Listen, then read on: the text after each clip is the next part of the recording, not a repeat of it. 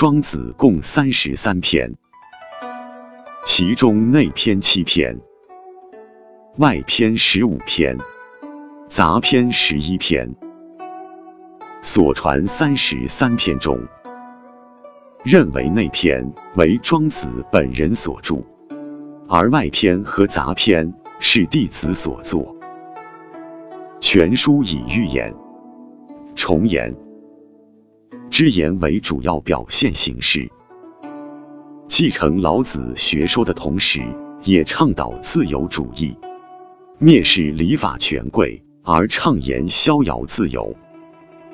内篇的齐物论、逍遥游和大宗师，集中反映了此种哲学思想。庄子具有很高的文学价值，其文汪洋恣肆。想象丰富，气势壮阔，乃先秦诸子文章的典范之作。选入课本的是八年级下的《庄子》二则，北冥有鱼河，庄子与惠子游于濠梁之上。这两个题目都是编者自己加的，实际他们。分别节选自内篇《逍遥游》和外篇《秋水》。《逍遥游》是庄子的代表篇目之一，充满奇特的想象和浪漫的色彩，寓说理于寓言和生动的比喻中，形成独特的风格。《逍遥游》也是庄子哲学思想的一个重要方面。在《北冥有鱼》这篇文章中，作者借大鹏乘风翱翔、雾气、尘埃等漂浮的现象，说明作为形体的生命是没有绝对自由的，也不可能有，而人的精神。是应该绝对自由的，表达了作者对精神自由的追求，而它的现实意义就在于，世间万物都是有所凭依的，是不自由的，就连宏大的鲲鹏也不例外。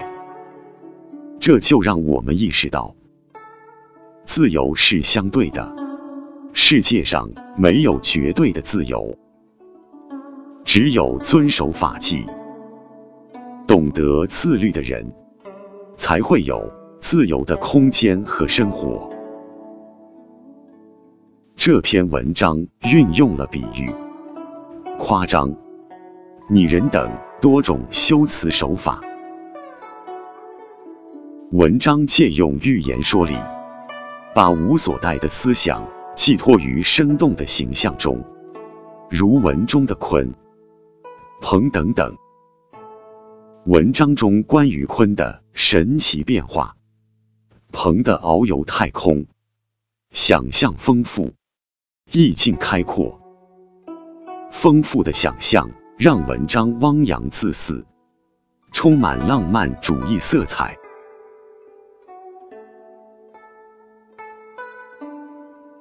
庄子与惠子游于濠梁之上一文中，庄子与惠子关于人是否知鱼之乐的论辩，表现了庄子机智巧妙的论辩风格，也表现了庄子天人合一的哲学观点。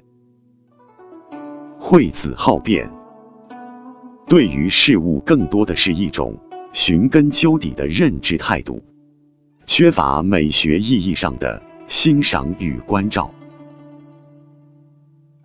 而庄子偏于美学上的观赏，认为娱乐其实是他愉悦心境的投射与外化。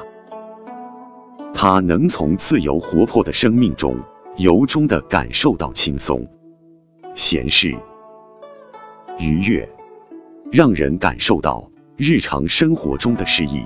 并为之深受感染。